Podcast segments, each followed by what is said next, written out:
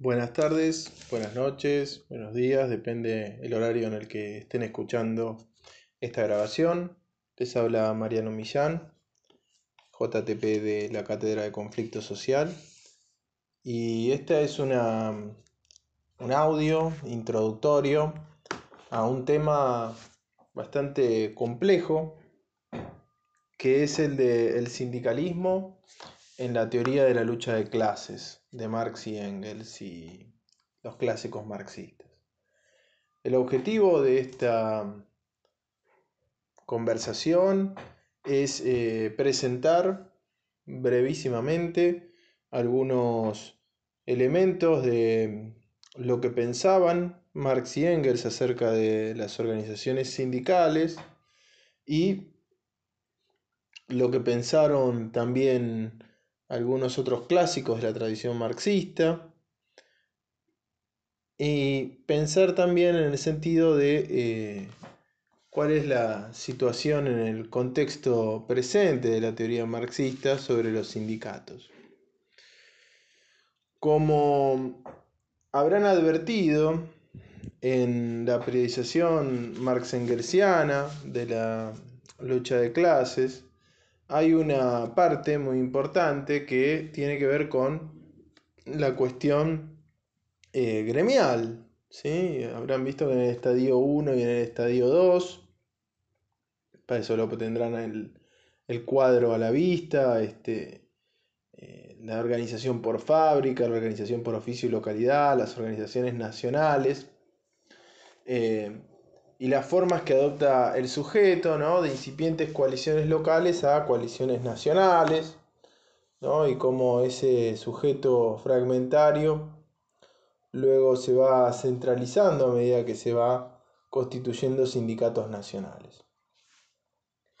Me voy a detener en dos citas de la primera del Manifiesto Comunista, y la segunda de Miseria de la Filosofía, eh, que ustedes la tienen en la bibliografía, pero que ayudan un poco a comprender eh, con mayor claridad lo que pensaban Marx y Engels eh, en la primera mitad, de, o sobre el final de la primera mitad del siglo XIX acerca de los sindicatos.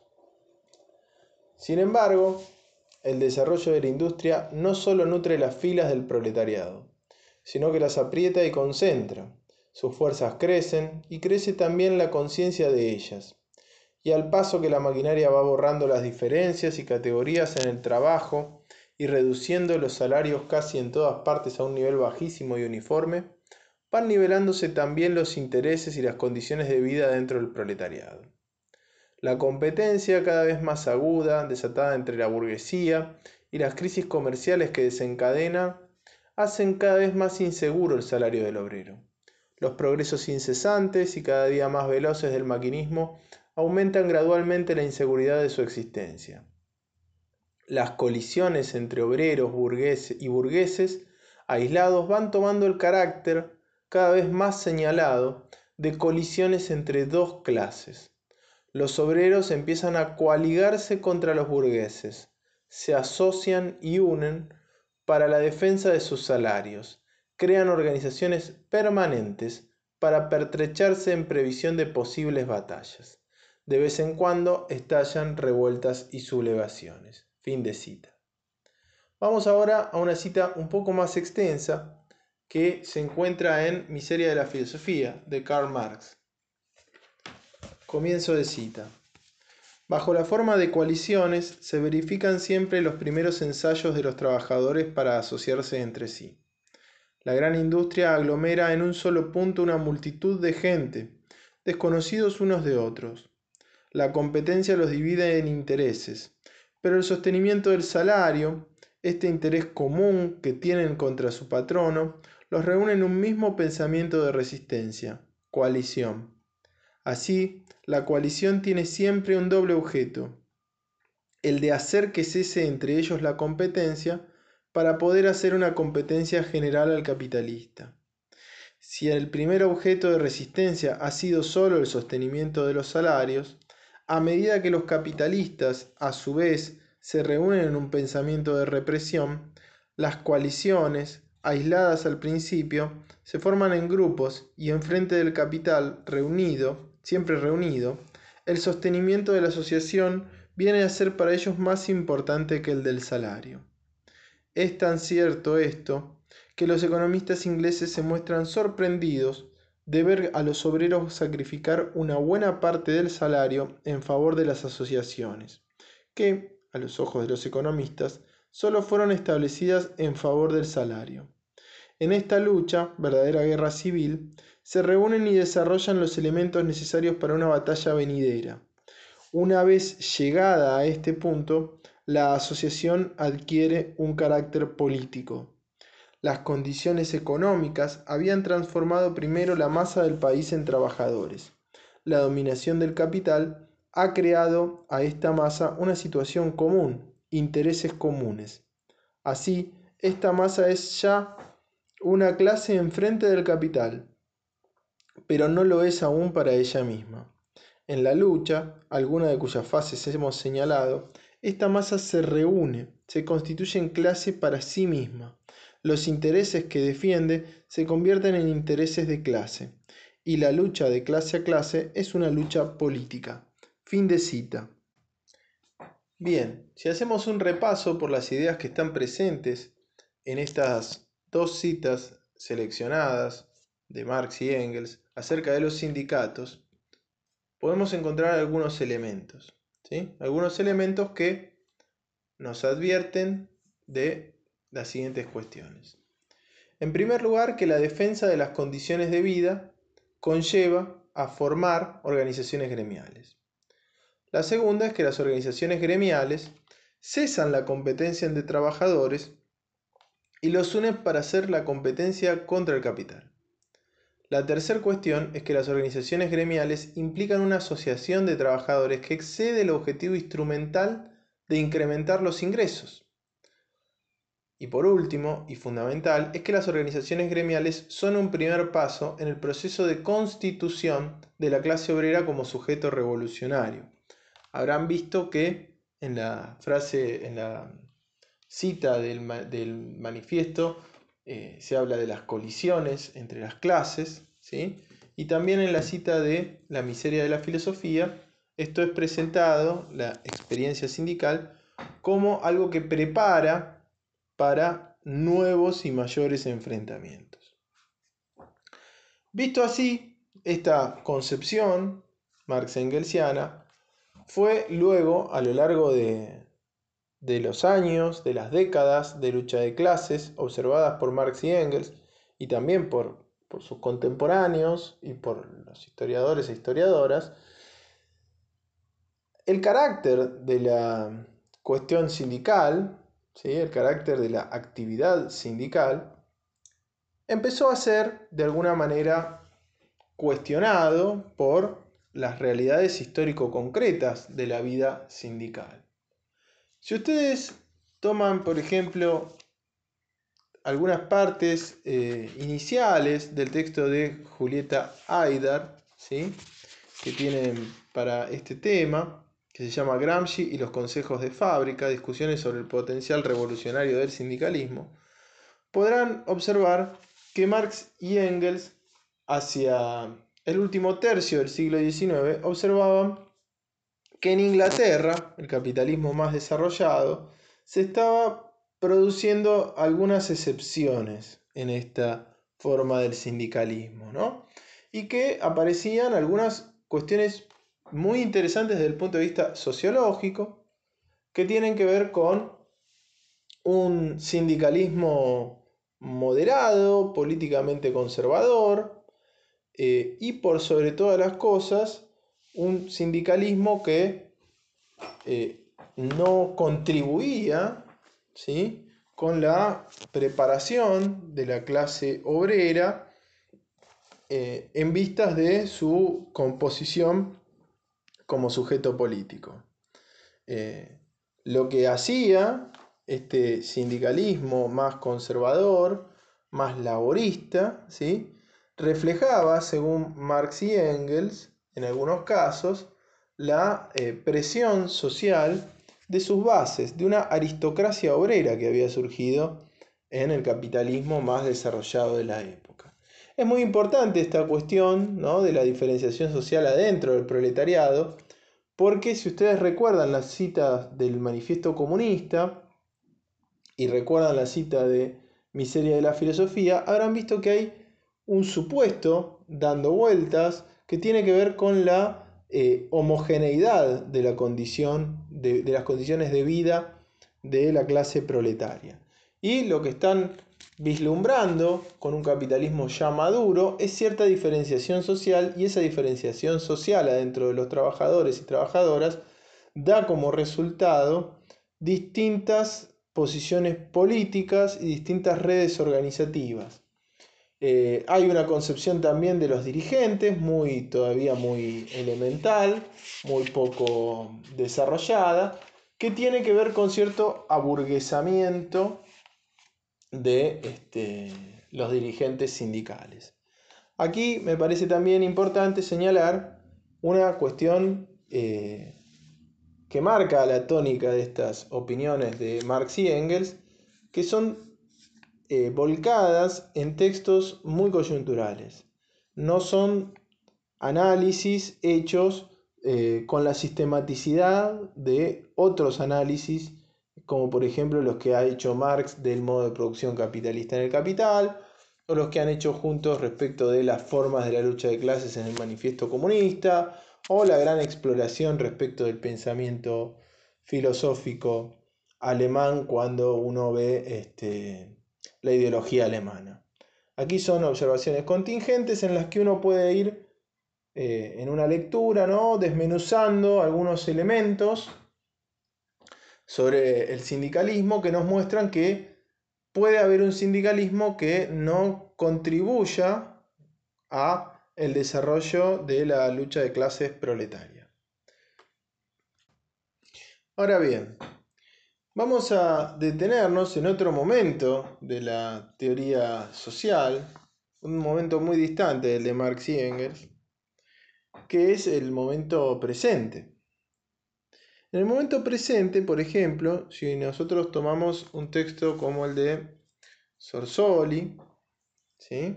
Luciana Sorsoli, un texto que se llama Una teoría marxista sobre los sindicatos, balance con inventario para pensar las organizaciones obreras. Vemos que en el, comienzo de este artículo que ustedes tienen en la bibliografía, dice, eh, tiene un párrafo muy interesante que resume en parte el punto de llegada actual. Digo, ya vimos el comienzo con Marx y Engels, los primeros señales de alerta de Marx y Engels respecto de sus ideas previas sobre los sindicatos. Y vamos a mirar ahora lo que un parrafito donde se desmenuza o se, mejor dicho, se resume parte de las ideas actuales sobre el sindicalismo en la teoría marxista. Comienzo de cita. A lo largo de la historia moderna, la búsqueda por contrarrestar el poder del capital dentro y fuera del lugar de trabajo ha dado lugar a distintas formas organizacionales con diversos objetivos, estabilizándose en el transcurso del siglo XX la formación de sindicatos. Gran parte de esos sindicatos fueron ganando reconocimiento estatal y patronal en Occidente hasta conformar parte esencial de las relaciones laborales, especialmente después de 1945, cuando Europa se dispuso a aislar las tendencias radicales del movimiento obrero por la vía de, como lo denomina Geoff Ellie, hacer la democracia segura para el capitalismo. Fin de cita. Bueno, aquí vemos una función o un rol de eh, el sindicato como organización totalmente distinto al que originalmente señalaban Marx y Engels. ¿sí? Eh, de hecho, aquí eh, tiene mucho más que ver con un, agente, una, un actor social que contiene o aísla las tendencias más radicales del movimiento obrero. Vamos a ver una frase, una cita de un texto de Agustín Santela, que se eh, titula ¿Qué son los sindicatos en la teoría marxista? Comienzo de cita. Al estudiar los sindicatos, ¿Estudiamos la acción colectiva o la lucha de la clase trabajadora? Hay una tesis fundamental en la perspectiva marxista acerca del carácter de clase de los sindicatos, de los sindicatos como organizaciones de clase.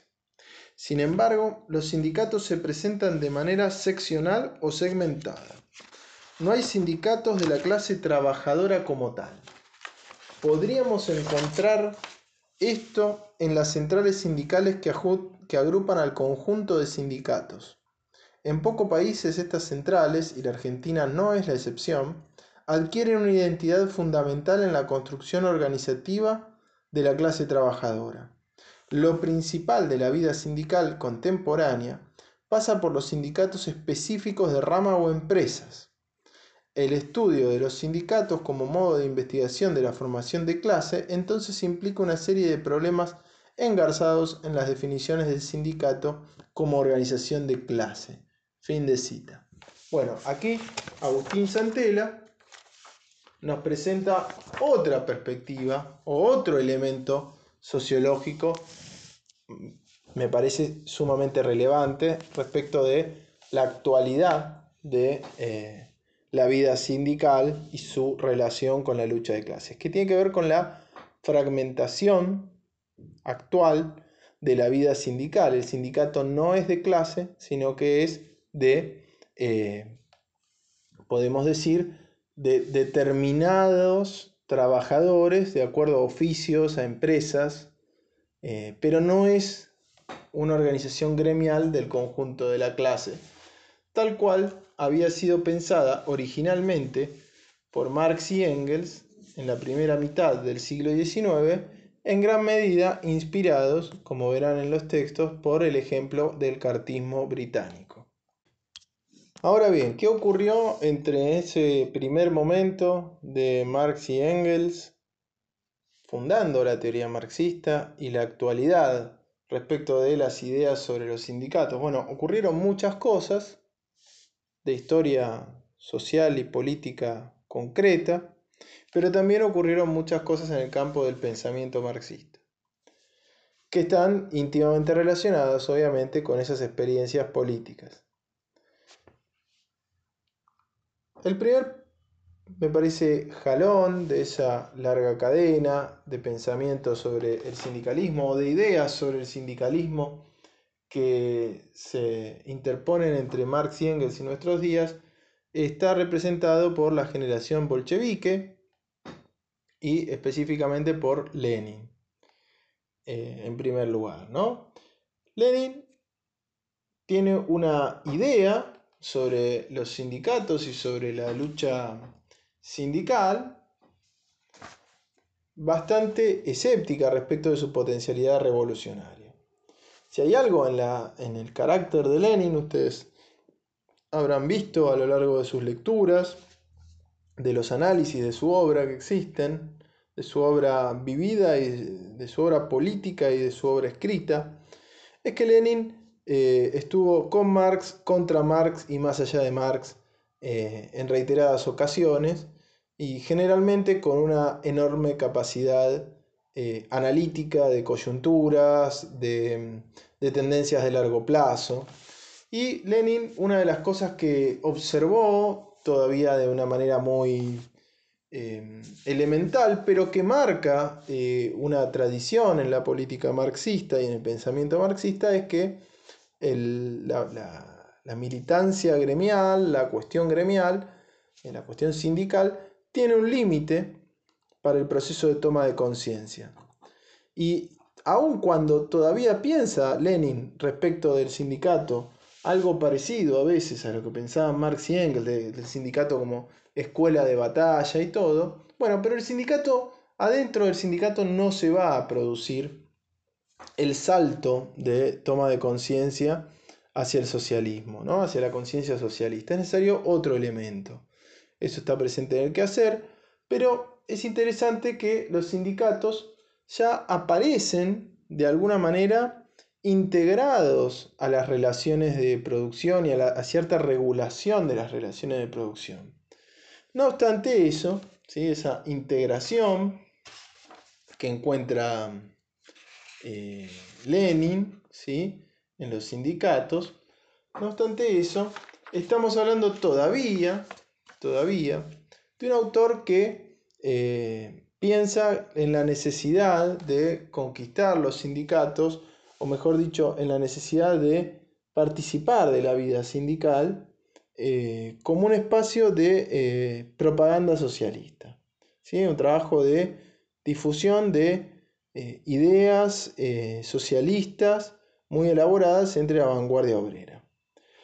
Trotsky va a tener un, una posición todavía más dura respecto de la realidad histórico-concreta de los sindicatos, ¿sí? que tiene que ver con la aceptación de que los sindicatos realizan ciertas tareas de protección de la vida eh, económica, las condiciones de vida económicas de la clase obrera, pero también una tarea de regulación que ha ido desarrollando una capa eh, burocrática en las organizaciones que tienen intereses propios. Es así que tienen tantos intereses propios que las, eh, digámoslo así, los propios dirigentes muchas veces tienen intereses contrarios a los trabajadores y se van incorporando directamente a la gestión de las relaciones de producción capitalistas y por lo tanto son auxiliares, ¿no? Auxiliares, dice Julieta Aydar, los sindicatos pasan a ser auxiliares del capital en la explotación de los obreros. Ejercen funciones de control, represión y de esa manera naturalmente inhibirían la revolución. Este, en este contexto de elaboraciones, mirando Lenin, mirando Trotsky, siempre es importante seguir eh, un poco la, mirada que tiene Julieta Aydar o, o Luciana Sorsoli también, de observar qué elementos de esas elaboraciones tienen que ver con las batallas concretas del momento y qué elementos de esos escritos nos dan eh, algunas cuestiones más eh, de carácter de una teoría de la necesariedad de los fenómenos em, sociales que estamos eh, observando. ¿Por qué digo esto? Porque hay una idea que está presente en Lenin y en Trotsky, también en Luxemburgo, respecto de una cierta necesariedad del carácter de este tipo de sindicatos por eh, las condiciones de la economía capitalista eh, monopólica, monopolista de la era ya del imperialismo. Y en este sentido me parece que hay una, cuestión eh, muy interesante para observar en el sentido de que los sindicatos se van convirtiendo paulatinamente en un agente central de estas relaciones laborales, tal cual lo señalaba en el comienzo de su artículo Luciana Sorsoli. Vamos a detenernos ¿sí? en una siguiente estación la anteúltima estación, que es la de eh, Gramsci. Lo que Gramsci señaló con enorme fortaleza, ¿sí? Eh, cuando ustedes pueden ver, por ejemplo, sus elaboraciones sobre los consejos de fábrica, pueden ver sus elaboraciones sobre los sindicatos allí, es la necesariedad sociológica de, esta forma de sindicalismo. Y allí hay, eh, obviamente, cuestión de matices, de, fuerzas y de experiencias también jugando en, este, en este balance que hace Gramsci. Gramsci participó del proceso de los consejos de fábrica en Turín en la posguerra, este, en los primeros años de la posguerra, y esa, esa marca de, un proceso de, tomas de fábrica, de gestión obrera eh, en algunas de estas fábricas grandes de Turín, marcó, eh, mejor dicho, esa marca marcó, esa, esa experiencia signó la, la posición de Gramsci acerca de los sindicatos y de los consejos de fábrica. Gramsci dice que los sindicatos, o sostenía que los sindicatos, eran una organización gremial corporativa de trabajadores de una industria, de una actividad concreta, eh, que, que su, su, su rol tenía que ver con la regulación de la compra y venta y del consumo de la fuerza de trabajo. Es básicamente los sueldos y las condiciones de trabajo. Y esa regulación afectaba fundamentalmente a los trabajadores desde su perfil como consumidores, como individuos eh, totalmente integrados o pensados como integrados a la lógica mercantil. La peculiaridad, de, y, digo, y se limitaba a eso la vida sindical, la peculiaridad de, la, de, lo que ocurre en los consejos de fábrica es que efectivamente eh, los trabajadores están organizados ya no solo desde el punto de vista de cuánto dinero eh, pueden cobrar eh, de sueldo o cuántas horas van a estar trabajando o a qué ritmos van a estar trabajando o, qué ropas tendrán eh, para el trabajo, sino que los consejos de fábrica están construidos sobre cierta base de la administración obrera de la empresa, de la producción, y también esa administración obrera lleva a, eh, tiene dos, dos eh, variaciones, dos elementos que, que, la componen, que tienen que ver por un lado con la democracia obrera, y, en este sentido se diferencia enormemente del sindicalismo, que es el gestor de, de relaciones de producción y por lo tanto no puede ser democrático. Eh, y se distingue enormemente también ese, consejo de fábrica del sindicalismo en el sentido eh, de que no es para defender a un grupo de trabajadores, sino que es la gestión de una producción en una empresa en relación a otras empresas que se piensan y a una sociedad más en general que se piensa organizada de la misma manera. Como se puede observar en esta diferenciación también, hay un eh, perfil que tiene que ver con la autonomía política organizativa de la clase alrededor de los consejos, eh, de cierta recuperación del poder de decisión que no está presente en la vida de los sindicatos.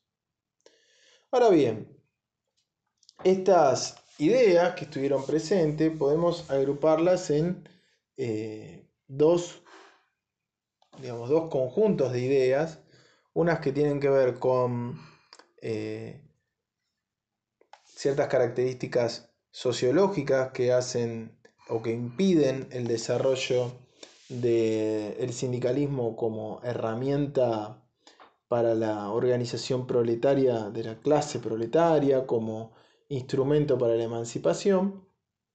Y del otro lado, eh, ideas que tienen que ver con una construcción de una burocracia sindical que sí tiene raíces sociológicas, pero que eh, actúa políticamente de manera directa, ¿sí? como una, eh, un agente de control, de represión del movimiento obrero. Si ustedes lo miran, tiene que ver en los textos y en los textos de los clásicos y clásicas, esto tiene que ver con eh, matices de análisis, pero que están presentes efectivamente en la discusión contemporánea sobre los sindicatos, como habrán visto a partir de eh, las citas que hicimos del de, eh, texto de Agustín Santela o el texto de Luciana Sorsoli. ¿Qué nos interesa del contexto actual? ¿Sí? En primer lugar, recuperar la idea de que los sindicatos son instituciones centrales en el capitalismo desarrollado, sobre todo en Europa Occidental y los Estados Unidos, son instituciones centrales en, la, en las relaciones laborales. Y esto hace que estas instituciones centrales vayan desarrollando efectivamente una capa de funcionarios que independientemente de su eh, legitimidad, que muchas veces la tienen, bueno, tienen efectivamente esos sindicatos enormes, empiezan a tener intereses eh, propios, las estructuras, estructuras que brindan enormes servicios a sus afiliados, estructuras que a su vez eh, articulan eh, consumo, industrias que, perdón, instituciones que son grandes consumidoras también como en sí mismas esas instituciones, piensan en cualquier gran sindicato de la Argentina, tienen sus propios empleados, inclusive los sindicatos.